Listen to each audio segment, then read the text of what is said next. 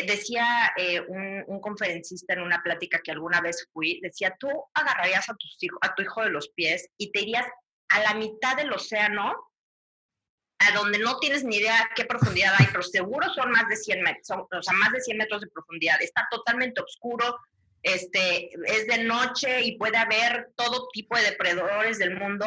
¿Lo agarrarías de los pies? ¿Harías así del crucero la lancha donde vayas y lo soltarías? Tú que eres padre de tres hijos, ¿lo harías? No, pues no, claro que no, no, Porque no tienes ni idea qué hay allá adentro. O sea, hoy por hoy no se sabe todavía ni la cuarta parte de lo que hay en el océano. Lo mismo estamos con el Internet, exactamente igual.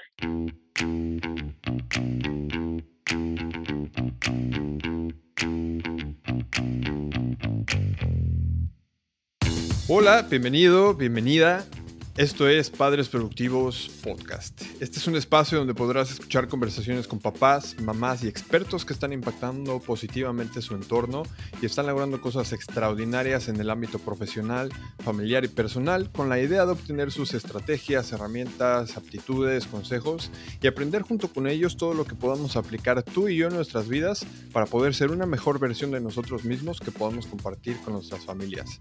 Si eres nuevo por aquí, yo soy Ray López, soy un apasionado de la productividad y coach en aprendizaje acelerado y lectura rápida. Soy esposo de la mujer más bella del mundo, María, y soy papá de tres pequeñitas llamadas Alejandra, Valentina y Paula, las trellizas que llegaron a mi vida a sacarme de mi zona de confort. Para este episodio nos está acompañando por segunda ocasión Vanessa Tapia, eh, podría decirse que ella es la madrina de este show. Ella fue la primera persona que, que, entrevisté para el podcast y de hecho fue el primer episodio que publicamos. En este episodio hablamos sobre las emociones. Ella nos compartió su historia y cómo llegó hasta donde está ahora.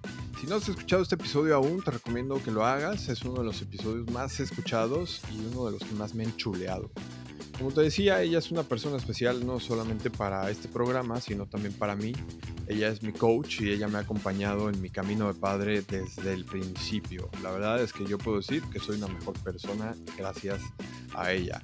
Y precisamente en una de las sesiones o pláticas que teníamos me compartió sobre un tema que ella está trabajando y dije, wow, me parece súper interesante. Vamos a grabar un episodio para que puedas compartir esta información con la audiencia y aquí está. Vanessa es coach integral y parental y en este episodio estamos hablando de un tema súper interesante, relevante y creo que es muy importante. Este tema es la adolescencia y cómo es que últimamente se ha estado adelantando nuestros niños pequeños gracias a dos factores. El primero es uno de los aparatos que han marcado el inicio de la revolución digital seguramente todos tenemos uno cerca.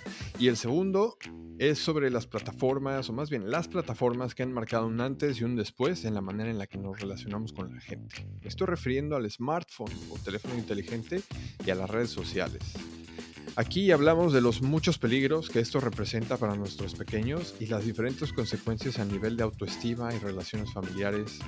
Mm, nos platica lo que necesitan los niños y los adolescentes en, sus, en estas etapas de su vida eh, y nos da un montón de consejos sobre qué podemos hacer nosotros como padres para poderlos eh, proteger ante esta parte o poderlos preparar para, para todo esto. No se hable más, los dejo con este super episodio con Vanessa Tapia.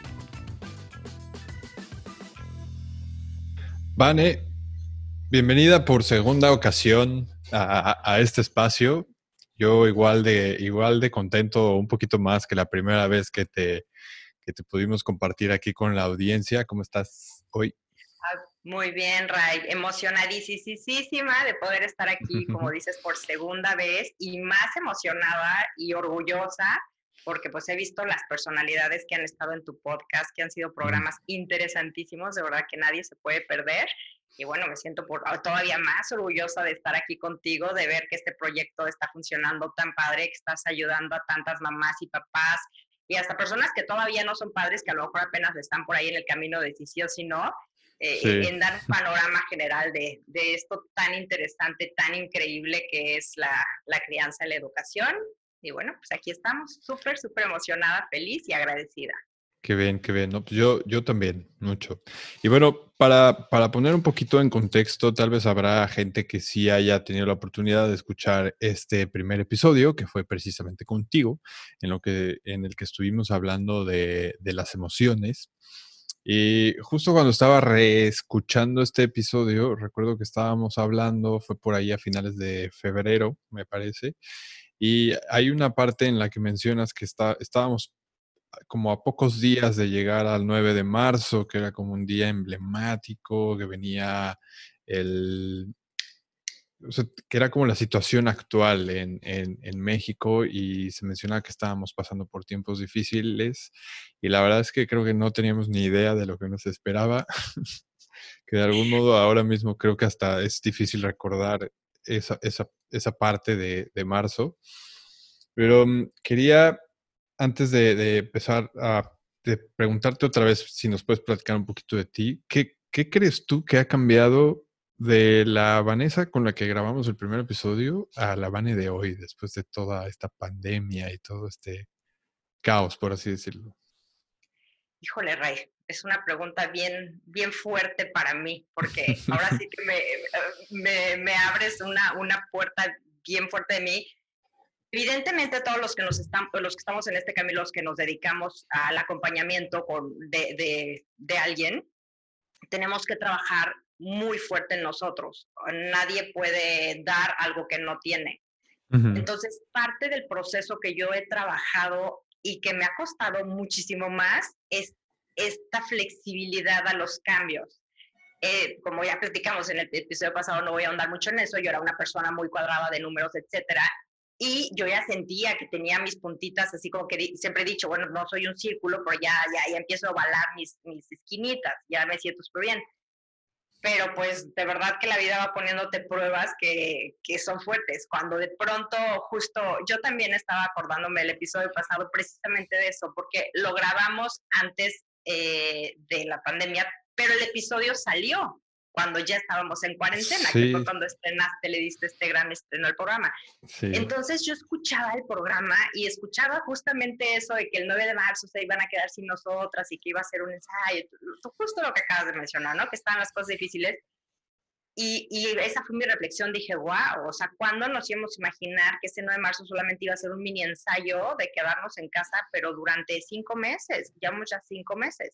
Sí. Entonces, eh, pues ha sido eso, como el tener que aceptar estos cambios tan fuertes y tan radicales de, a ver, ahorita ya no es opcional, o sea, te quedas en casa y todo cambia, o sea, inclusive la forma de dar terapia. Yo era de las personas que decía, no, es que a mí, y lo sigo diciendo, y me sigue fascinando para mí, Vanessa Tapia, no hay como el contacto uno a uno de poder gozar esta comunicación no verbal también con la persona enfrente, de verlo de pies a cabeza, porque cada parte de nuestro cuerpo comunica.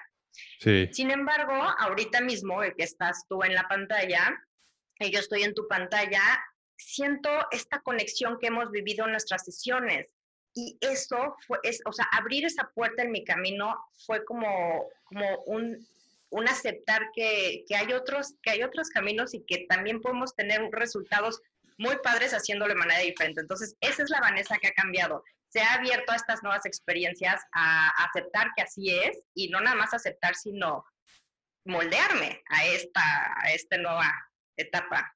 Sí, sí, a mí la verdad es que sí, me consta, me consta eso y también aunque, por ejemplo, yo en un principio, justo cuando tú, fuiste la primera entrevista del podcast y la hicimos en persona y, a mí el, montar el montar todo ahí donde la grabamos y poner los dos micrófonos y de algún modo también poder tener esa como charla personal, me encanta. Y solamente tuve, después de todo eso, tuve he tenido solamente oportunidad de hacerlo una vez y fue, fue contigo. Entonces, la verdad es que también creo que dentro de todo eh, la tecnología y la videollamada en general ha evolucionado muchísimo y nos facilita pues tener una interacción un poquito más allá. Sin embargo, pues, pues sí entiendo perfectamente lo que, lo que expresas. Claro, sobre todo, eh, o sea, siendo como te digo, tratando de ir aceptando que no, nada es perfecto y que, nada, o sea, no todo está en nuestras manos, pues en esta conectividad y, y me ha pasado inclusive contigo de que pronto estás súper, eh, eh, o sea, en una sesión súper importante en algo y se empieza a fallar la conexión y en qué me quedé y eso, ay, esas son las cositas que no podemos controlar y me parece que ha sido de las cosas más interesantes que ha tenido esta pandemia, que nos ha enseñado a todos que no existe manera alguna que podamos tener control. El control absoluto. Sí, sí, sí, es sí. otra cosa. Definitivo.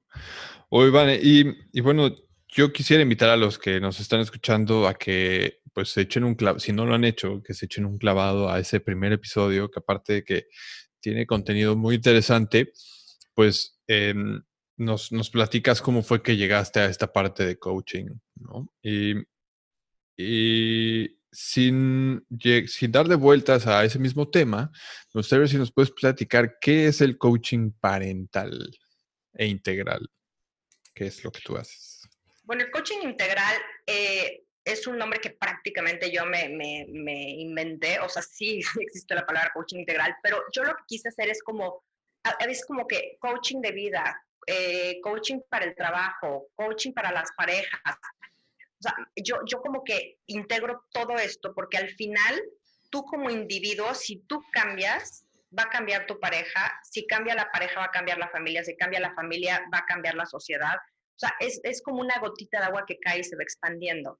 Entonces, sí. este acompañamiento que hago yo es en todos los, en todo, en todo lo que eh, recubre el ser, o sea, en todos los ámbitos que manejas, desde si eres padre, desde tu era parental, desde tu ser pareja, pero sobre todo trabajo con el ser como tal, el ser ontológico y con el conocimiento de uno mismo, porque cuando uno aprende a conocerse uno mismo, todo cambia, porque no existe causa afuera, no existe crisis afuera, todo es un proceso de lo que nosotros significamos de lo que las cosas van sucediendo, o sea, algo sucede, nosotros significamos ese suceso y entonces para nosotros generamos o no generamos un problema. Entonces, a medida que nos vamos conociendo, vamos desmenuzándonos y vamos entendiendo cómo funcionan nuestras emociones, cómo funciona nuestro cerebro, cómo a veces nos dicen algo y toca automáticamente el botoncito de la huella de abandono y entonces reaccionamos. O sea, sí. todo esto conforme el ser humano. Entonces, para mí todo esto es el coaching integral, o sea, integra al ser humano como único, valioso, maravilloso, repetible y se trabaja con él mismo. Y por el otro lado, el coaching parental ayudo a padres, madres o, o, la persona que está encargada de la crianza en situaciones particulares desde que nacen. Bueno, puede, el, el, de hecho, este tipo de coaching lo platicamos en el primer episodio, puede existir desde el embarazo, porque un embarazo guiado donde aprendes a platicarle a tu hijo, donde el papá empieza a integrarse como padre dentro de, con el hijo dentro del vientre y todo, pues es maravilloso, ¿no? Y todavía sí. puedes tener resultados más maravillosos. Entonces, en todas las etapas de crianza hasta la adolescencia, eh, siempre hay situaciones de cada familia, de cada pareja, de cada hijo, que se pueden ir manejando para, para ver qué método o qué herramienta puede ir mucho mejor contigo, que funcione contigo como familia o como padre, como madre, para que tu hijo pueda ser eh, pues el hijo que tú deseas. Claro, sí. La verdad es que a mí, mmm, yo abierto, creo que lo mencioné en el primer episodio, pero yo abiertamente eh, comparto que el, el, tu acompañamiento para mí ha sido súper especial. La verdad es que sí, sí me has, me has ayudado a entenderme a mí, a entender a mi mujer, a entender a mis niñas y, y principalmente a mí para poder ser, para, para poder ser mejor y poder brindar lo mejor hacia mi familia. Así que también eso es una de las cosas por las que sin duda me, me dan muchas ganas de, compartir, de compartirte aquí con, con todos. Y para hacer la transición hacia el, hacia el tema que, que queremos compartir el día de hoy, eh, que es en ese adelanto en la adolescencia, ¿no? Yo en lo personal no tengo todavía mis hijas en esta etapa, pero sin duda es un tema que sí me interesa empezar a, a, a empaparme. Eh, ¿Qué edad tienen tus pequeños? Mis pequeños acaban de cumplir 12 años. 12 años. Ok, pues me gustaría ahora sí que eh, pasarte el micrófono para que nos puedas compartir este, esta parte en cuanto al adelanto en la adolescencia que tú estás, estás ahí, me imagino. estás... no, todavía, todavía. Están en la pubertad. Están empezando la pubertad, pero sí, ya estamos a un patito. Sí, sí, sí. Pues, pues adelante, Gracias, Rey. Pues lo que me decías, pues ha sido de verdad para mí también un placer siempre este, estar contigo en las sesiones y ahora sí que pues ese es mi lema, ¿no? Crear la mejor versión de sí mismo. Yo creo que cuando uno se es la mejor versión de sí mismo es cuando da todo y, y ofrecemos todo. Poner tu vida al servicio de los demás yo creo que da muchísima felicidad. Sí, sí, sí. Y bueno, pues eh, entrando un poquito en el tema, sí es un tema que me apasiona porque viene de la adolescencia. Hablar de la adolescencia podría ser 20 episodios o 150 cursos y no terminaríamos porque además cada vez empiezan a descubrir mucho más cosas muy positivas para nuestros adolescentes, muy positivos para nuestros niños, porque muchas veces se creía que la adolescencia era donde más tenías que agarrar y amarrar a tu hijo y ponerle más límites y todo para que no se te descarrilara y no, pues yo creo que la adolescencia es donde más amor, más empatía, más comprensión, este, más presencia, más tiempo de calidad necesitan nuestros nuestros adolescentes, porque, eh, híjole, es una carencia, es cuando empieza su proceso de individuación, es cuando de ser un niño que estaba guiado por los papás y todos sus valores eh, primordiales, también el tema de los valores es un, tema que estoy preparando justo un curso, ya te lo había comentado por tus chiquitas. este, eh, todo ser humano se rige, o sea, tu amor propio como persona se rige por medio de siete valores fundamentales que es el afecto, el apoyo, la comprensión, el placer, la inspiración, el conocimiento, reconocimiento. Algún día este, platicaremos de eso. Esos eh, valores se basan eh, de la metodología del doctor Ruiz Soto, que es uno de los grandes eh, íconos míos. Y él nos habla de estos siete valores. Estos siete valores se van transformando a lo largo de la vida. Son unos los primeros siete años de vida, de los cero, de, los cero a los siete, los siete a los 14, de los 14 hasta que tienes tu primer pareja y que tienes tu primer pareja hasta que te casas, o sea, se van transformando todo el tiempo. ¿Qué es lo ideal? Que de los 0 a los 14 años se obtengan de la familia y de los 14 años inevitablemente vas a empezar a encontrar todos tus valores en los amigos, porque es ya la adolescencia, pero lo ideal es que durante esos primeros 14 años hayas tenido tan nutrido todos tus valores y estés tan lleno como persona que en la integración y en la individuación durante la adolescencia te formes como un ser humano completo y entonces aprendas ahí que tu a crear tu autoconcepto y que este autoconcepto esté tan bien formado y que ya te conozcas tan bien que ya no necesites estar obteniendo el reconocimiento, ni el apoyo, ni el afecto de todos los demás, sino que tú los tengas dentro de ti y entonces de todos los demás lo único que haces es complementar lo que tú ya te sabes dar, eso es lo ideal. Y eso es eh, lo que a mí me encanta compartir con los papás para que lo puedan dar a sus hijos desde pequeñititos, porque de los 0 a los 7 generalmente lo obtienen de la mamá. De los 7 a los 14 del papá. Y repito, de los 14 en adelante de los amigos, que en eso sería, lo, o sea, como en el plano general. Ok, o sea, podría considerarse o podría decirse que a partir de los 14, de acuerdo a esto que nos acabas de platicar, es como el inicio de la adolescencia. Exactamente. o sea, lo que, lo que hasta ahorita o, hasta hace unos años estaba, como la edad promedio en que iniciaba una adolescencia, porque tú sabes, eh, ya, lo, ya lo hemos platicado antes y con todos los programas que has compartido, tu público, bueno, creo que ya, ya todos hemos como escuchado que a los tres años hay como una pequeña adolescencia y que la pubertad es la preparación de la Pero la, adolescencia como la conocemos eh, tal cual es aproximadamente o era aproximadamente a los 14 años, eso es precisamente lo que vamos a platicar, ¿no? ¿Qué, es, o sea, ¿Qué es lo que marca realmente el inicio de la adolescencia? Lo marca un horizonte social. La, adolescente, la adolescencia tiene como tres perfiles o tres ejes. El perfil biológico, que pues ya empieza a crear biológicamente a un, a un ser humano muchísimo más complejo, porque ya empiezan como las glándulas, las gónadas, las suprarrenales, ya empiezan a tener su carácter ya bien definido, ya empiezan a ser como ¿no? Entonces, no me voy a meter en biología porque a lo mejor aquí alguno de, de los médicos me dice, tú sácate aquí, pero biológicamente hay unos cambios súper importantes. Psicológicamente, bueno, no se diga, es inevitablemente empieza eh, el desorden, eh, empiezan a, hacer pues seres que empiezan como confundidos, empieza la rebeldía, se ven frágiles, pero a la vez tienen una audacia impresionante, hay algunos toques como de, como de negligencia, eh, son idealistas porque creen que todo lo pueden, pero pues a la mera hora se dan cuenta que a lo mejor todavía no están tan completos como para lograrlo y entonces luego se deprimen. O sea, son todos estos cambios psicológicos impresionantes que hay ahí, ¿no?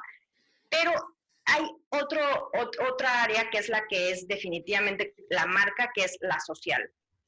Eh, y ahí es donde quiero llegar. O sea, el tema central que, que, hoy quería compartir, porque es algo que me parece importantísimo hoy en día, es el, el perfil social que marca la adolescencia.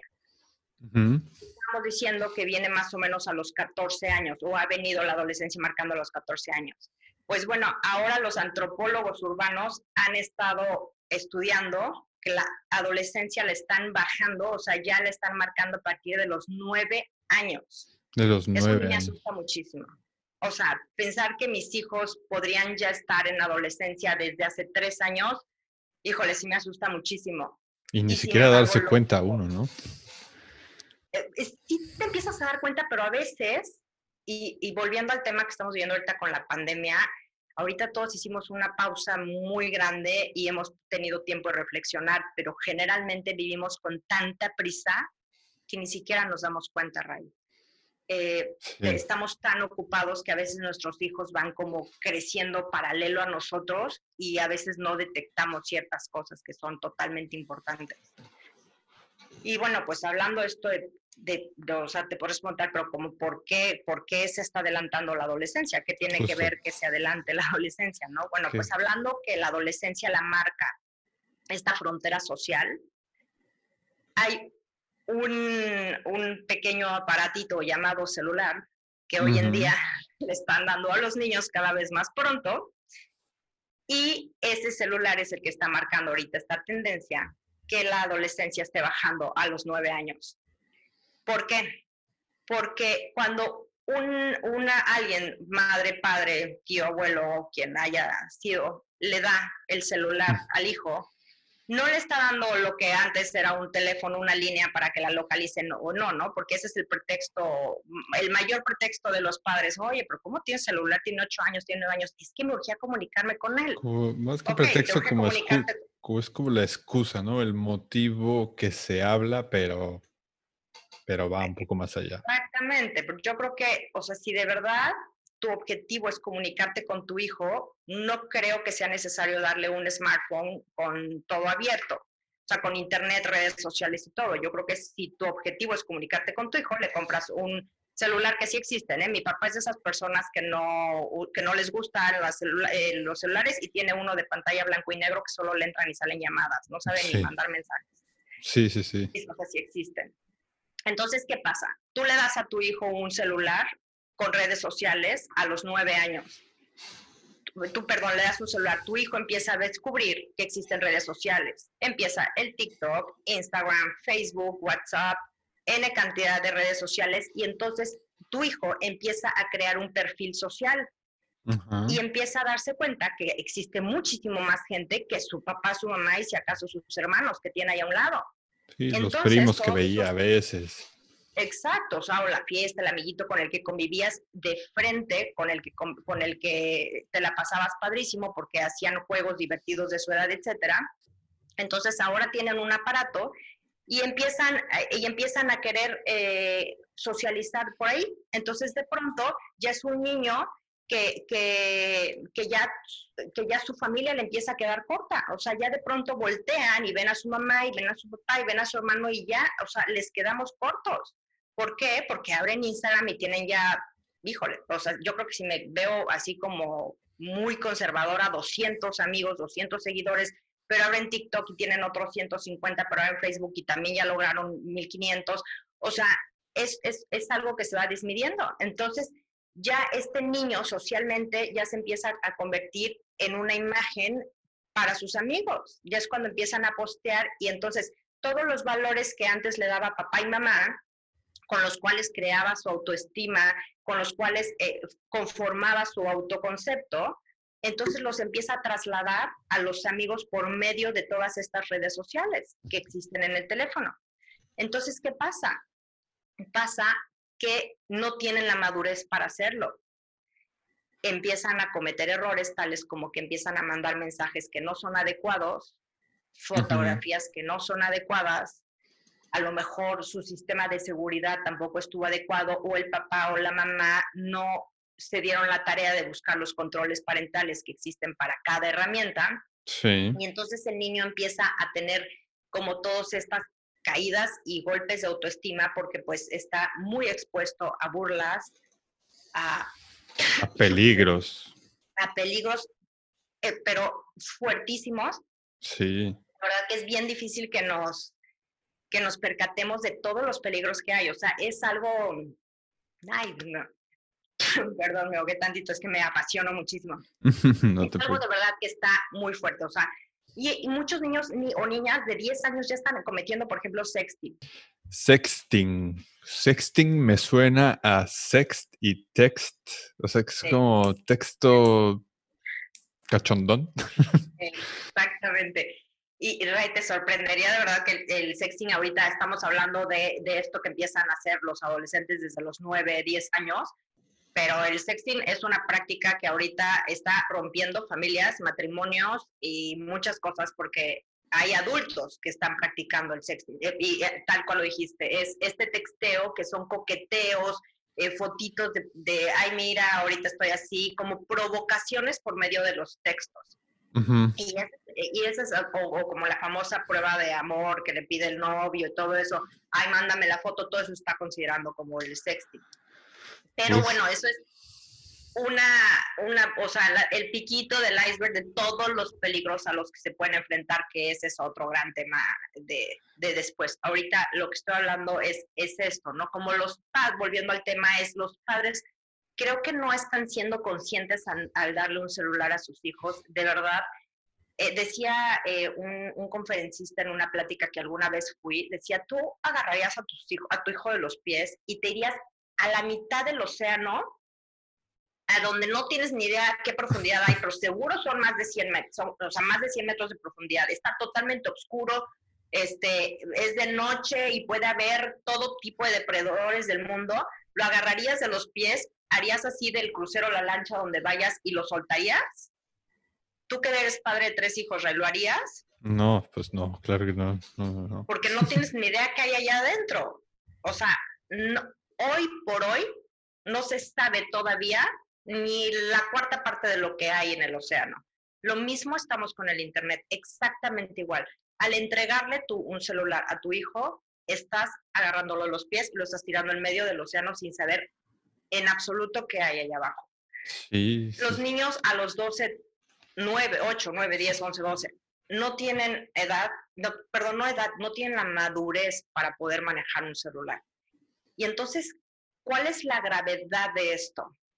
Al momento que los que, que no tienen esta madurez y empiezan a mandar mensajes que no son correctos, empiezan a recibir respuestas que no son correctas pueden mandar fotos que no son correctas. Estas fotos pueden esparcirse por todos lados. Y hay muchas series que hablan de eso. Acabo de hacer una mini cápsula en, mi, en mis redes de la serie La Jauría, que es que, que sucedió esto, es una, una, violación y después mandan las fotos a, a todo el mundo y los videos, etc. Es, está muy interesante esa, esa serie. Pero a lo que voy, entonces, ¿en qué puede llegar a terminar en un suicidio. Sí, Ahí es donde empiezan, porque de verdad todo esto empieza a expandirse y además, si, si esto empieza a los nueve años, que tú lees el celular y empieza con estas cositas, ya empieza esta, esta situación de nada te basta. A lo mejor ya 100 likes no me es suficiente. Si no tengo los 500 likes, es que ya mi autoestima depende de esto.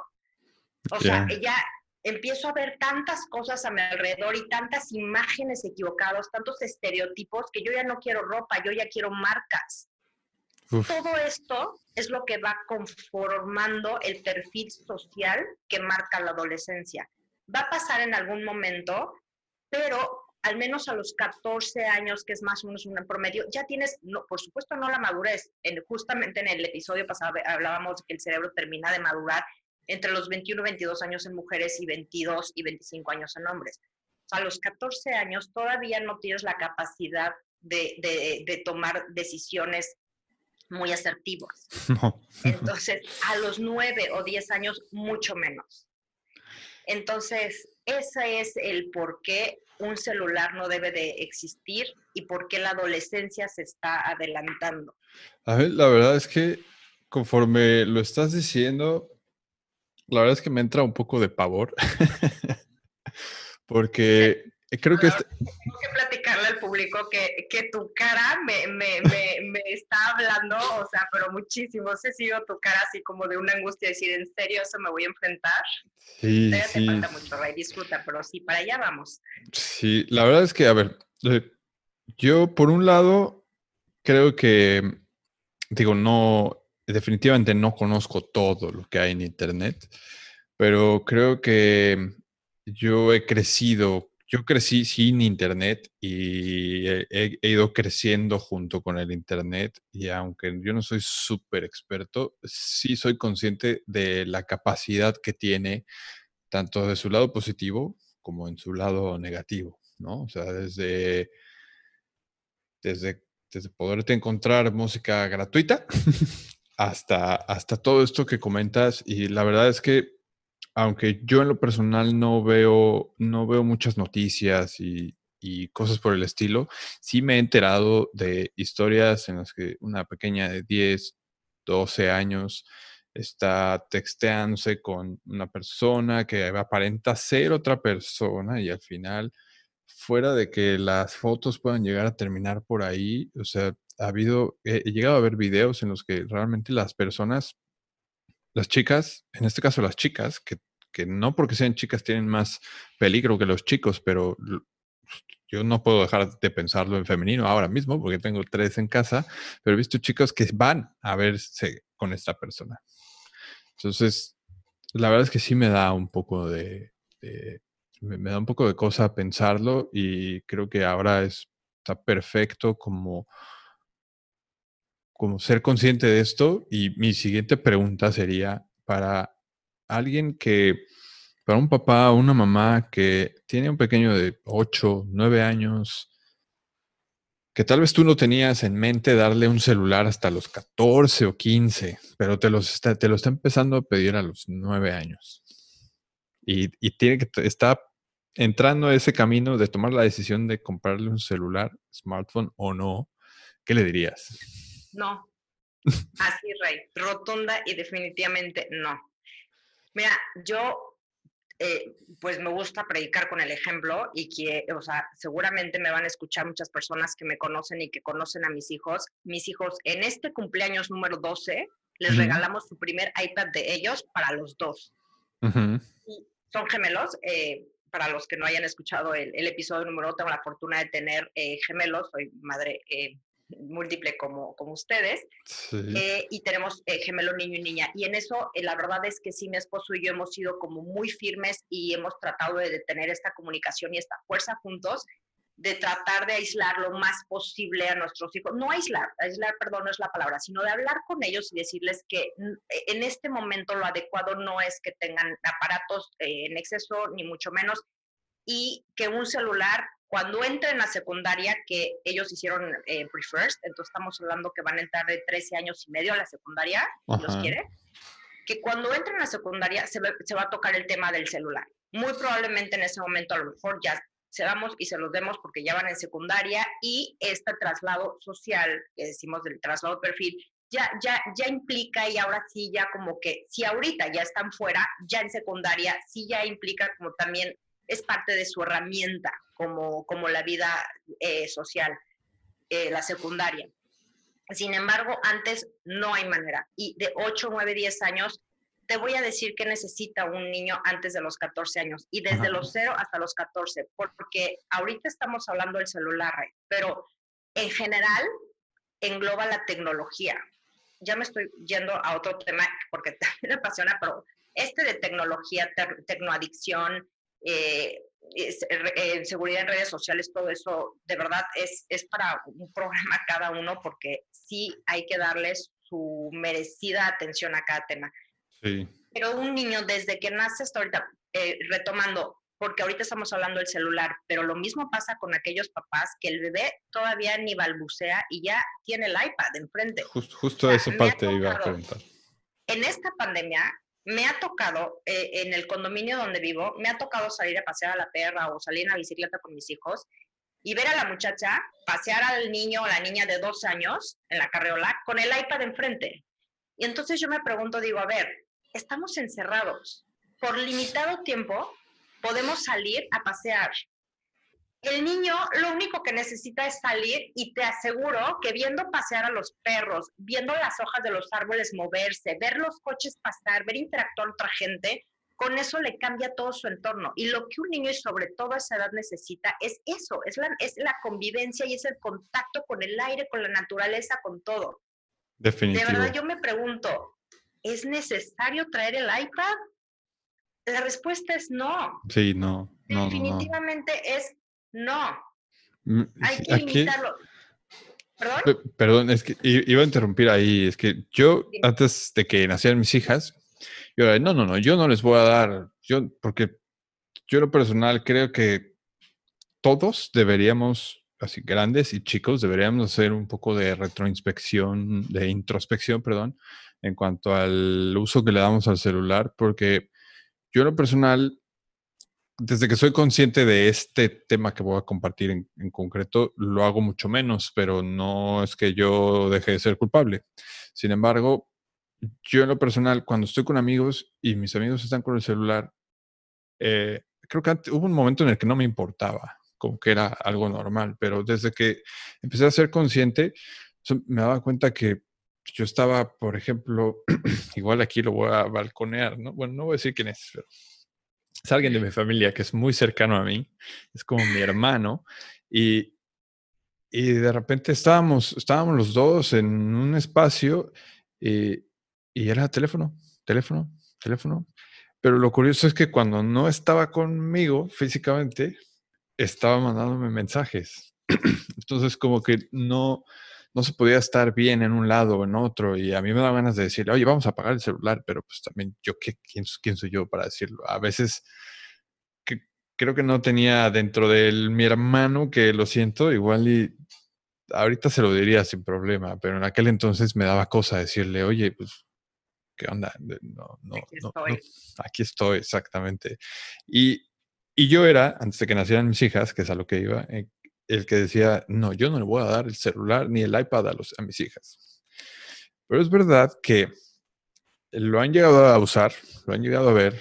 Está, mis hijas tienen dos años y mm, aunque tienen su iPad, su iPad en el que tenemos su música y es en el que se utiliza para hablarle a, los abuelos y al tito que están en España. Exclusivamente para eso. Sin embargo, hay, hemos llegado a darles juegos y es increíble la capacidad que tienen con la, con la poca edad que tienen de jugar con los juegos. Y se les, se les deja jugar una, dos veces y luego se les quita y por mucho berrinche. Entonces, a lo que voy es, si desde pequeños los estamos acostumbrando a que tengan los aparatos, ¿cuál sería esa recomendación? O sea, ¿cuándo sí y cuándo no? En cuanto a los aparatos. Y tocaste dos temas bien importantes. Y el primero, o sea, fue así cuando empezaste, sí fue así como de ouch, porque creo que a todos nos descalabra eso. Para hacer hay que ser ejemplo. O sea, para poder decir hay que ser ejemplo.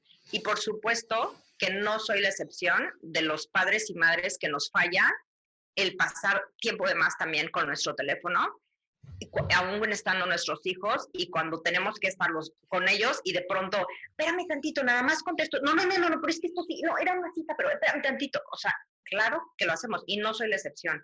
Y, y la verdad es que tenemos que tener y tomar, no tener, tomar mucho más conciencia de, de que pues tenemos que decir y hacer al mismo tiempo.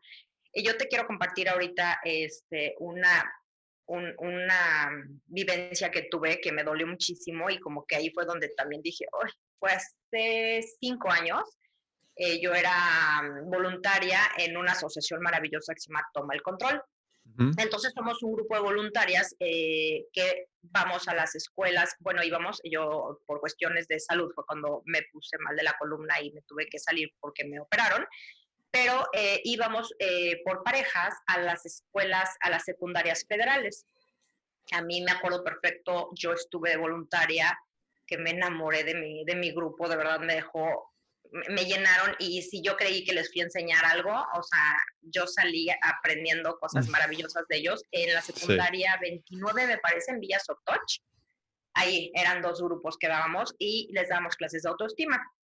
Entonces, dentro de las evaluaciones que hacíamos, una de las preguntas que me marcó la vida, porque me marcó la vida, es si pudieras cambiar algo en tu mamá, ¿qué sería? y la mayoría de las, de las respuestas fueron que me hiciera caso porque solo se la pasa en el WhatsApp o que me hiciera caso porque solo ve televisión. Y estoy hablando en una secundaria que no hacen pre-first, o sea, niños entre, porque era primero de secundaria, niños a lo mejor entre 12 y 13 años. Pudiera a lo mejor haber habido alguno de, de 11, pero yo creo que entre, por decir algo de 11 y 13 años. Cuando y la mayoría traían celular, la gran mayoría traían celular, ¿eh? O sea, tenían a lo mejor no otras cosas, pero todos o la gran mayoría traían un celular ya ahí en la secundaria en ese en ese grado. Y aún trayendo el celular me llamó tanto la atención que su queja era que sus que sus papás o su mamá no les hicieran caso porque estaban con el celular, que me dolió muchísimo. Y a partir de eso trato de evitarlo, pero como te digo, me parece que es algo en lo que tenemos que reflexionar y por eso te dije, me escalabraste con ese tema, porque claro que hay que dar el ejemplo. Esa es una. Y la otra es, tampoco voy a satanizar, ni creo que nadie podemos satanizar el celular o el iPad o algo, porque tiene herramientas, como bien tú lo dijiste, bueno, pues tú eres una persona súper tecnológica y eres, me parece que las personas que ocupan el, toda la tecnología a favor impresionante, Mm. Eh, claro que tiene cosas maravillosas y todo tiene un tiempo. Si tú a tu hijo, antes de los dos años sí soy partidaria de cero tecnología. Musiquita, Mozart, lo que quieras, a lo mejor la videollamada con el abuelo para que se familiarice con la voz y con la cara, etcétera. Pero de que jugar o, algo así, no. Y, y, por ejemplo, me dijiste, es que vieras, es impresionante cómo manejan el celular. También en mi página, en mi Instagram, por ahí tengo un, que hice este, una captura de pantalla, tengo por ahí, ya tiene mucho tiempo, pero por ahí en mi feed del Instagram, tengo una, tengo un videito de un simio que, le ponen unos videos de, de, monitos también, y el simio está haciéndole así, y ve uno y le regresa, y amplía la imagen y la baja. Entonces tampoco podemos decir, ay, es que vieras cómo lo maneja, porque yo creo que es algo instintivo, porque si un simio logró hacerlo y lo hace así, pues, o sea, tampoco podemos decir algo, ¿no? Es, algo a lo mejor instintivo el, el, tocar y estar jugando. En, concreto, las, el juego este que, con el que luego, luego les damos, que aún igual voy a hablar en, mi favor, y es que por, por, un lado tenemos una para las tres, y, es un juego en el que se identifican colores, patrones, este, y, es de pensar un poco. Y aparte de que pues estimula aparte pues, lo que son formas, figuras, colores, con ellas practicamos el esperar, porque las tres quieren tocarlo al mismo tiempo. Entonces saben que tienen que esperar y tienen que va por turnos. Entonces por esa parte creo que lo estamos manejando, manejando bien.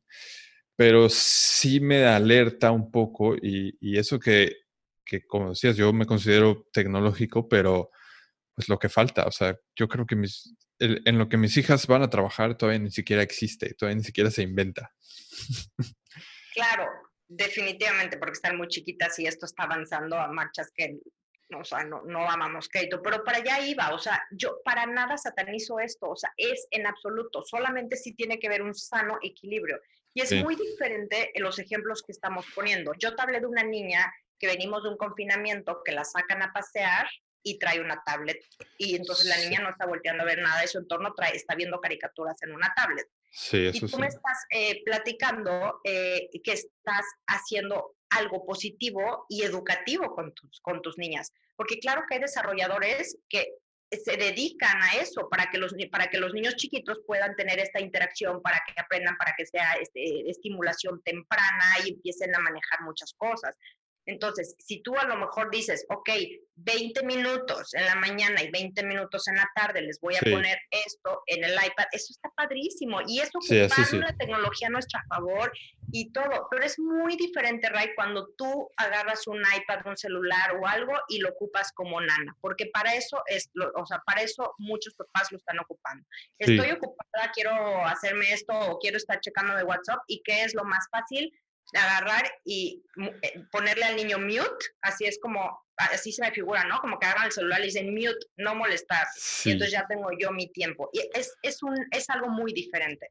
Sí, sí, sí, definitivo. Incluso donde yo creo que a mí, donde más, donde yo más lo he visto y donde más me resuena y donde por una parte lo entiendo, es pues como en esa experiencia que ahora no tenemos tanto, pero en un restaurante donde estás con tus amigas o tus amigos o la familia y el niño está, pero es que no puedes tener una, creo que eso, eso también daría como para otro episodio, ¿no? Pero he visto la magia, entre comillas, que llega a ser la, la tablet, en este caso, o el teléfono de, toma. Y santo remedio, el niño está callado. Y entiendo, creo que entiendo ese, esas, esa parte de dejarle el, el, aparato, pero al mismo tiempo no lo entiendo. Mira, yo creo que eso también entra en los roles de a mi familia le funciona esto y a tu familia no le funciona esto, a mí me funciona y a ti no te funciona, etcétera, ¿no? También es, o sea, para ti, ¿qué significa? Bueno, si estuviéramos hablando que no hay pandemia, pero para ti, ¿qué significa ir a un restaurante a comer? Para mí, para mi esposo y mis hijos, hemos tratado que significa, o sea, hemos significado que ir a un restaurante a comer, que antes los fines de semana generalmente salíamos a comer siempre, y es compartir un tiempo, es platicar. O sea, en la casa, en tu casa, a la fecha, nadie pues puede tener un celular ni cerca de la mesa. Y mi mamá, mi hermano, todos los, o sea, saben, o sea, no existen urgencias a la hora de, la, de comer. Y si tienes una urgencia, la atiendes en otro lado, pero no en la mesa. Pero esa es la significación que le hemos querido hacer a nosotros, porque para nosotros como familia nos funciona mucho que a la hora de la comida sea esta oportunidad de poder compartirnos. Entonces, yo creo que también eso es, pues, que le funciona. Si, si para muchos ir a un restaurante nada más es ir a comer para llenar la panza y no para convivir ni nada, pues cada quien se pone mute con su celular, porque así nos pasa. Vamos a restaurantes donde cada miembro de la familia está con el celular en su mundo y no están compartiendo. Bueno, pues a lo mejor a esa familia eso le funciona, ¿no? Entonces, también tenemos que ser como respetuosos. ¿Qué es bueno, qué es malo? En la tabla de cada quien, ¿no? O sea, yo puedo hablarte de qué le hace bien y qué le hace mal al cerebro de tu hijo, a la educación y a la formación de su autoconcepto, de su, de su autoestima y todo. Más no, no puedo porque no soy quien para ser juez de qué está bien o qué está mal. Más bien creo en los equilibrios y creo en ocupar las cosas a nuestro favor. Pero hablando de nuestros adolescentes, me parece que necesitan muchas otras cosas. Y es lo que, lo que te estaba comentando hace ratito. ¿Qué necesita un niño de 0 a 14 años mayormente? No necesita un iPad, no necesita una tele, no está nada. O sea, sí, sí, sí pasan ratos. Mis hijos, claro que ven la tele y ahorita se saben muchísimas series. Mi hijo ya juega Fortnite, que yo no estaba de acuerdo, por si fue un tema familiar y a mi esposo le funcionó que, que tuviera Fortnite, yo no estoy de acuerdo, entonces se lo limitamos a una hora los fines de semana. Y entonces mi, hija, oye, ma, pero TikTok, bueno, ok, TikTok, pero a ver, yo la autorizo cada seguidor, tiene las tres medidas de seguridad de TikTok, que no es 100%, pero bueno, al menos existen tres parámetros de seguridad, las tres las tiene, tiene limitado el tiempo, o sea, si se quisiera pasarse la paga en automático la app, o sea, digo, bueno, ok, tampoco puedo ir 100% contracorriente. En estas dos me gana, bueno, ok, pero bajo supervisión, con acompañamiento y medido. Sí, haces lo que... Funciona a mí. Sí, claro. Pero bueno, volviendo otra vez al mismo, y me parece que así cerramos justo el episodio pasado, pero es que yo insisto porque de verdad eso es lo que tenemos que hacer como padre, madre o, persona frente a un niño, es darles tiempo. Y, y te, lo, te lo decía y lo reitero, el regalo más maravilloso que puede tener un hijo o una persona es tu paciencia. Y ser paciente es entregarles todo de ti, es entregarles tu amor, es, insisto y lo voy a decir hasta que me canse, es mirarlo a los ojos. Uno existe a través de los ojos de la persona de enfrente. Si yo ahorita, es más, ahorita estás volteado tantito hacia abajo y yo sigo hablando y de pronto volteas y para mí cambia todo. O sea, uno existe a través, ahorita yo estoy existiendo a través de tu mirada, porque sé que estás ahí, sé que me estás escuchando y me emociona muchísimo cuando ya salga al aire este programa. Por supuesto que vamos a tener mucho más gente que nos acompaña, nos escucha y agradezco con todo mi corazón, pero ahorita en este momento el que me está validando mi vida eres tú, o sea, a través de tu mirada, a través de que sé que me escuchas, yo estoy existiendo. Entonces, si yo como por 41 años o sea, siento eso, imagínate un niño, un niño chiquito existe a través de tu mirada, existe a través de tu contacto, existe a través de tus abrazos, existe a través de tu atención, y de tu atención es tu atención, es, mamá, ah, sí, espérame, ah, sí, hijito, o sea, ni siquiera viste qué estaba haciendo, oye, mamá, mira, mamá, pero mírame, ¿por qué? Porque nada más solemos voltear y no has escuchado que, bueno, todavía no hablan bien tus niñas, pero ya verás que de pronto dicen, mamá, pero mírame, con un mírame de no me des el avión, en serio, mírame, ¿no? un niño necesita aprender a dialogar cara a cara, que eso es importantísimo.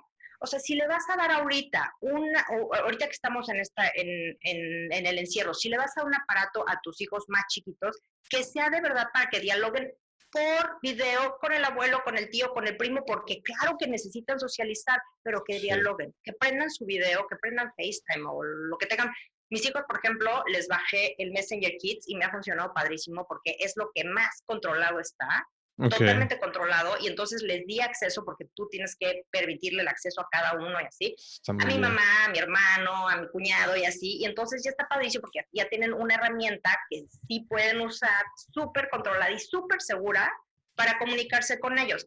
Pero eso les digo, a ver, video, nada de estar texteando y luego con stickers y puros iconos, de, o sea, que ni siquiera escriben, por lo menos, o sea, porque necesitamos esta interacción cara a cara. Necesitan aprender a dialogar y a platicar expresiones. Ahora, y también, o sea, me vuelvo a reconocer culpable. Ahora en lugar de decir, híjole, estoy súper triste, está padrísimo poner el sticker del tipo, del, del, del, monito tirado llorando de ahí, porque más son geniales los stickers, están padrísimos. Estamos perdiendo el lenguaje de las emociones que es, vayan al capítulo 1 para que vean lo que es, importantísimo. Entonces, es eso, o sea, los niños necesitan desarrollar su creatividad, los niños necesitan que los mires, necesitan aprender a jugar, necesitan aprender a contactar, tanto con su mundo interno como en el externo, pero necesitan aprender a, estar y necesitan también tener actividad física. Y estos aparatos lamentablemente no te dan actividad física. Otra me decía una amiga, ay, pero es que en el TikTok se la pasan bailando. Bailan 10 minutos para hacer un TikTok imitando, imitando a uno que está ahí, porque ya tiene el diálogo, ya tiene cómo, ya tiene todo, entonces tú nada más le pones, y los otros 45 minutos nada más estás viendo cosas. Es lo que digo a mi hija, ver okay, ve TikTok, amor, pero sé tú la que, la que crea, no nada más imites. O sea, hay que echarle ganas, hay que como animarlos a esto, la creatividad y todo eso. Eso es lo que un niño necesita. Y lo que nuestros adolescentes también necesitan. Aún a los 14 años, que a lo mejor dicen, ya no me abraces, mamá, o los abrazas y te rechazan, también necesitan un abrazo. Y necesitan que tengas empatía y que si llegas y su cuarto está hecho un desastre, te tires encima de la cama con el cuarto hecho un desastre a preguntarle cómo estás. Porque si vas a entrar al cuarto, ay, ¿cómo es posible? Mira, eso está tirado, tienes tres días que no tiras tu ropa, esto está sucio, ya viste cómo está. Pues, ¿Qué va a decir el adolescente, mami? Y si sales por donde entraste y chao. Sí, sí, sí, sí, sí. Sí, definitivo. Para, para ir envolviendo un poquito, creo que también, bueno, quiero hacer énfasis en esa analogía que, que nos dijiste, la pregunta de, ¿agarrarías a tu hijo de los pies? ¿Te irías a la mitad del océano? ¿Y lo echarías? Creo que está bien. Un gran impacto para mí. Eh, creo que está, está muy bien tener esto en, en mente para darnos cuenta de, de lo peligroso que puede ser. Y, creo que también yo invitaría a las mamás y los papás que nos están escuchando a que también hagan un poquito de introspección y que practiquemos dejar un poquito más del celular. Así es. Eh, nos podemos dar cuenta de muchísimas cosas. Yo ahora en cuanto a, a temas de productividad, creo que, perdón, creo que de las cosas más productivas que uno puede hacer no es descargarse la última aplicación de gestor de tareas, ni un medidor de tiempo, ni nada. Simplemente deja el celular fuera de tu oficina, fuera de tu vista, con un no molestar de una hora. Y, y si eres tan friki como yo, que mide su rendimiento en cuanto a tareas y todo eso, te puedes dar cuenta que, que, tu rendimiento sube simplemente con quitar el celular de, de tu vista. Porque aunque lo tengas en el bolso, sientes la vibración y te pica. Y yo entiendo que pique, lo entiendo perfectamente. Pero esa sí sería como mi, mi invitación a, a, pensar un poquito en qué tanto lo usamos y cuando estamos con los pequeños o con nuestros adolescentes o cuando estés con otra persona tomándose un café o cuando estés, creo que ni siquiera dejar el celular boca abajo o pantalla abajo en la pantalla es, creo que ahora mismo es cuando más necesitamos esa interacción que yo en lo personal extraño mucho irme a tomar un café con alguien. Extraño mucho poder irme ir a, a comer con mi familia y creo que tomando todo lo que nos acabas de compartir es importante empezar a hacer esta, esta introspección y, y estar más presentes. Sí, absolutamente, Ray. Lo que dices es totalmente cierto. O sea, cuando uno sale a tomar un café o a comer con la familia o algo y todos los celulares están ahí, como dices, a un boca abajo, pues el lenguaje indirecto o el lenguaje no verbal es, sí me importas, pero también aquí lo que venga del mundo exterior, aquí, o sea, ¿está esperando una llamada urgente? No, pero, pero pues, pues, ¿por qué no? A lo mejor algo puede surgir, ¿no? O sea, sí, sí estamos como mandando un mensaje un poco incorrecto al usar eso. Me parece, me encanta escucharlo de alguien más, porque a veces como que cuando, como profesional, cuando llegas a decir algo así, generalmente es este ataque, ¿no? De es que ustedes eh, satanizan los aparatos y no todo es mal. Y reitero, para nada, al contrario, al contrario, yo soy, me fascina tener eh, un celular que además, o sea, esté actualizado porque me encanta la fotografía y pues cada vez le voy poquito agarrando más a las aplicaciones, me gusta a mí ir haciendo mis publicaciones, entonces como irles metiendo, me fascina, es una herramienta que tiene ventajas increíbles, pero siempre usándola como una herramienta, no como un distractor y bueno, teniendo un equilibrio, me, me, encanta escucharlo de alguien más, por supuesto. Claro. Incluso si otra cosa que se me acaba de ocurrir, si ya tienes, si tienes un adolescente, no sé, 14, incluso yo creo que desde los 12, si ya le diste un celular, está bien. Yo me comprometo aquí al aire a hacer un, un video enseñando las, los, los controles parentales, al menos de iPhone o de Apple, que, que es en lo que yo soy experto controles Ay, parentales. Me y además me lo, me lo vas a compartir para que yo lo pueda compartir a su vez, porque me preguntan muchísimo y yo como que pronto lo investigo, lo voy haciendo, pero así como una listita no la tengo como tal y me encantaría para que yo también la pueda compartir. Eso es algo de lo que más me preguntan los papás. Definitivamente, controles parentales, al menos de, de, Mac, que es en lo que yo conozco. Este, igual si alguien que nos está escuchando es, es buenísimo en esto de Android y, Windows y nos puede compartir esa información, estaría genial. Este, y, y bueno, si ya tienen, si ya tienen un adolescente o preadolescente que ya tiene un dispositivo, aparte de, de aprender cómo utilizar los controles parentales, eh, invitarlos a utilizarlos, como tú dices, como una herramienta y si les gusta la fotografía, invitarlos a, conseguirles información y contenido para que, se, para que aprendan a utilizar las herramientas de fotografía.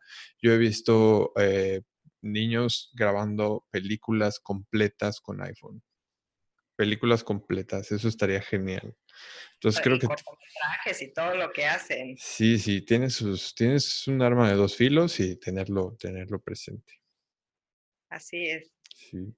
Pues vale, eh, me gustaría ahora sí ir haciendo la transición hacia unas preguntas, hacia unas preguntas que, bueno, antes de pasar a la parte de las preguntas, me gustaría em, que nos des un consejo en cuanto a este, en cuanto a este tema. Mira, es un consejo, y más que consejo, casi, casi es así como, por favor, papás, de verdad no se van a arrepentir si hacen esta única cosa que a lo mejor a los adolescentes seguro no les va a gustar. Pero hasta antes de los, híjole, yo creo que por lo menos, por lo menos 16 años, yo sí les puedo pedir un favor o les diera un consejo que me dijeras, bueno, de todo lo que hizo así, si ya le di el teléfono, Vanessa, dame una cosa, es que no duerma el teléfono en el cuarto. Las peores cosas que suceden cuando un niño o adolescente o chavo ya tiene un celular, las peores, peores cosas suceden en la noche. Tengo la hija de una amiga, que mi amiga la, la fecha no sabe, de 11 años, una vez me dijo, tengo mucho sueño. Y le digo, ¿por? Ay, es que a veces me levanto en la noche a jugar por mi iPad.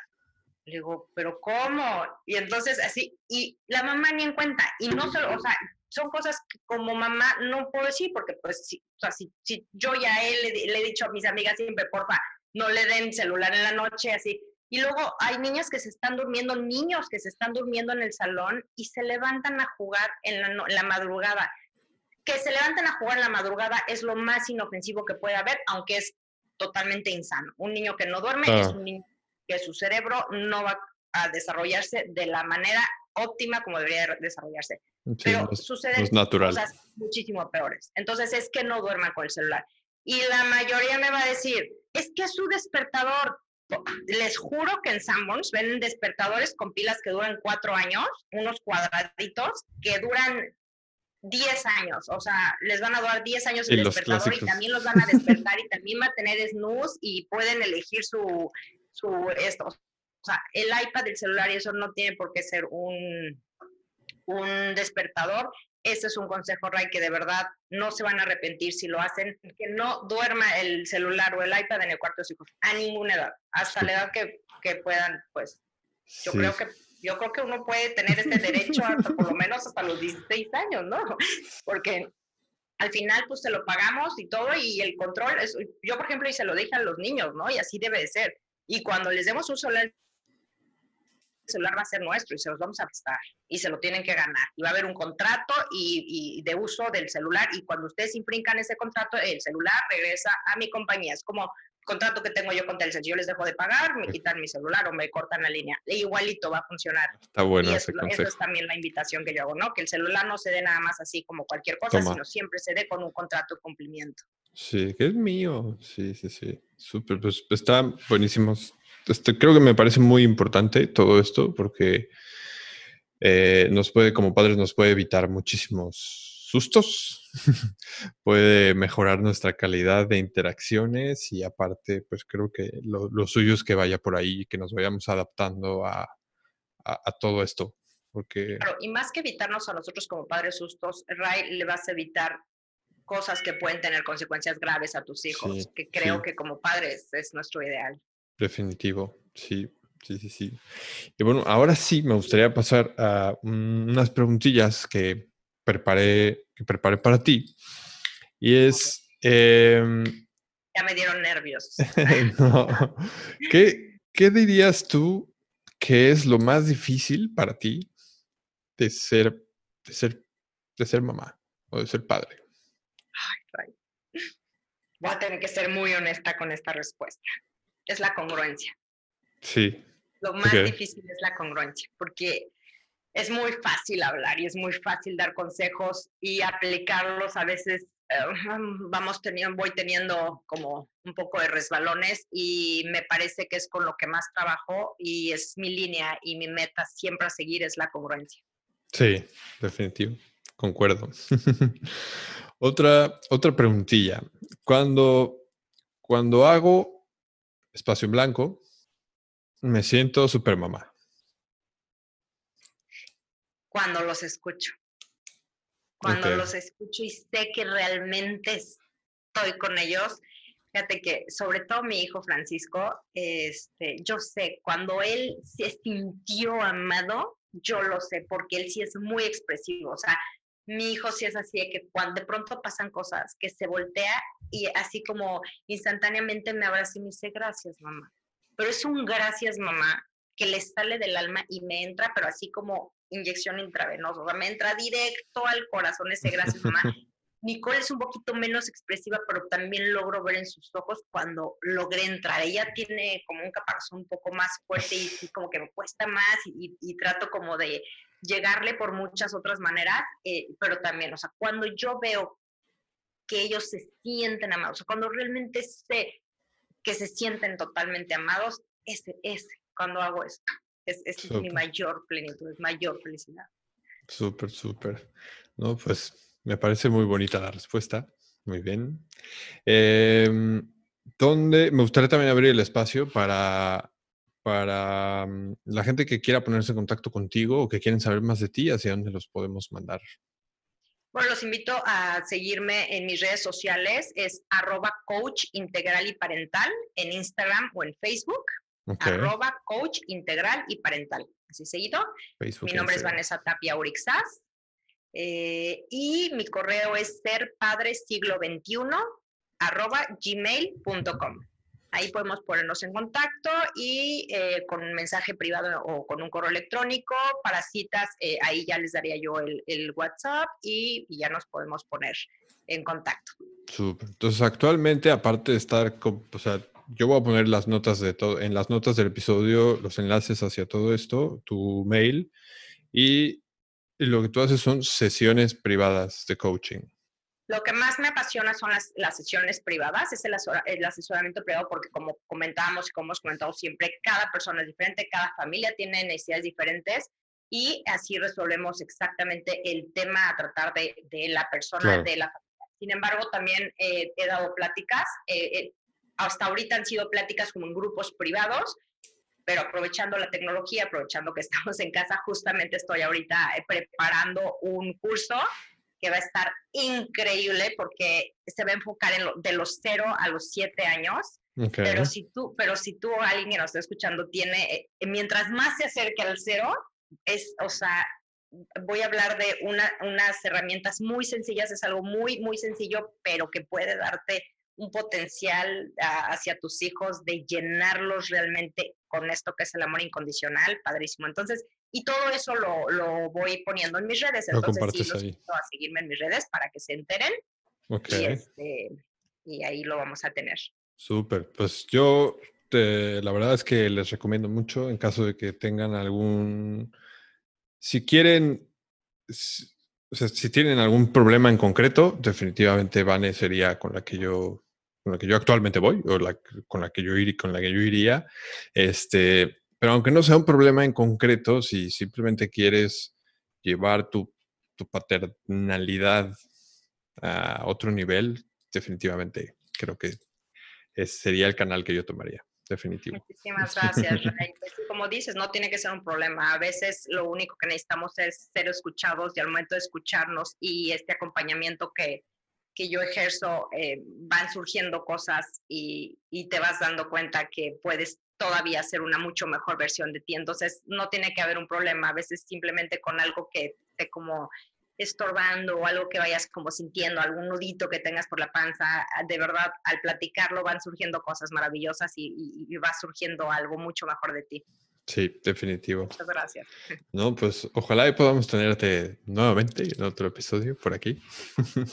Buenísima, Reyes. De verdad estoy feliz. Me encantó nuestro, nuestro episodio de estreno. Me siento muy afortunada de, de haber podido estrenar contigo y bueno, pues me siento súper afortunada también ahorita de ser la primera que repite y espero que no sea la última vez. Me ah. encanta, muchísimas gracias este, ahora sí que yo también soy muy, muy feliz de poder acompañarte en tu camino y, de, de, aún a la distancia ver a tus hijas crecer. Sí. Me encanta estas tres chiquitas que además eh, las vi la última vez en video, pero son tan diferentes todas que es una pasión, ¿no?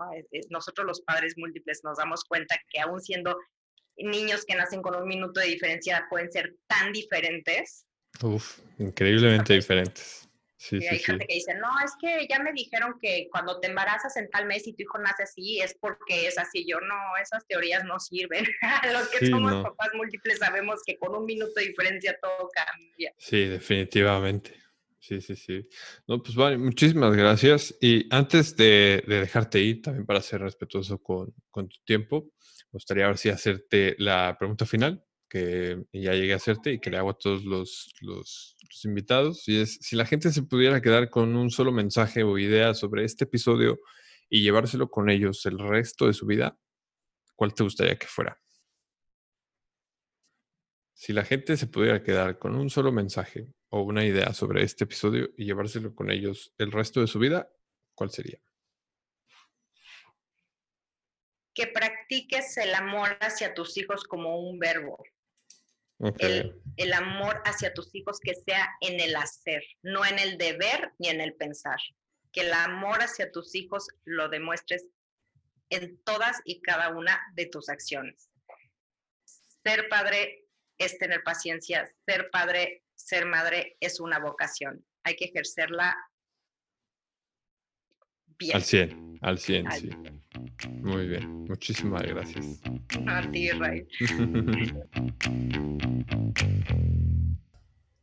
eh, muchísimas gracias por haber llegado hasta aquí y ser parte de este movimiento. Si llegaste hasta aquí, espero que te haya gustado el contenido. Recuerda que todos los recursos y todo lo que se mencionó en este episodio puedes encontrarlo en las notas eh, visitando padresproductivos.com, episodio, último episodio. También puedes buscar el enlace que está ahí en, en, las notas de este episodio. Y si te gustó el contenido que acabas de escuchar, suscríbete al podcast en tu reproductor favorito para enterarte cada vez que salga un nuevo episodio.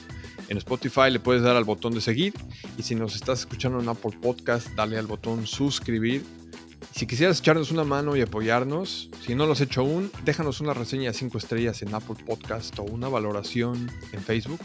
Si ya lo hiciste, mil gracias. Estas reseñas no solamente las leo yo, también las leen otros padres y mientras más y mejores reseñas, llegaremos a más gente y así nos podrás ayudar a impactar positivamente a más papás y mamás en su camino. Si consideras que este episodio le puede ayudar a alguien que conozcas, no te olvides de enviárselo y compartirlo en tus redes sociales y etiquetarnos como arroba padres productivos en Facebook e Instagram. Si conoces a alguien que te gustaría que fuera parte de alguien al que yo pudiera entrevistar y consideras que tiene algo que aportar a toda esta audiencia, por favor escríbeme a hola.padresproductivos.com. Y por último, si te gustaría recibir un mail quincenal con información exclusiva para los suscriptores del correo, pues cada dos jueves estoy mandando un correo súper corto que puedes leer en tres minutos, donde comparto algunas fotos y experiencias personales mientras recorro el rocoso y, e increíble camino ser papá. Así que si quieres recibir algunas historias recientes y relevantes sobre mis fracasos y algunos de mis éxitos como papá, pues visita padresproductivos.com diagonal correo. Eso es todo por ahora. Gracias. Yo soy Ray López. Soy experto en dejar mi teléfono en modo avión para poder estar presente con mis hijas. Nos vemos en el próximo episodio. Adiós.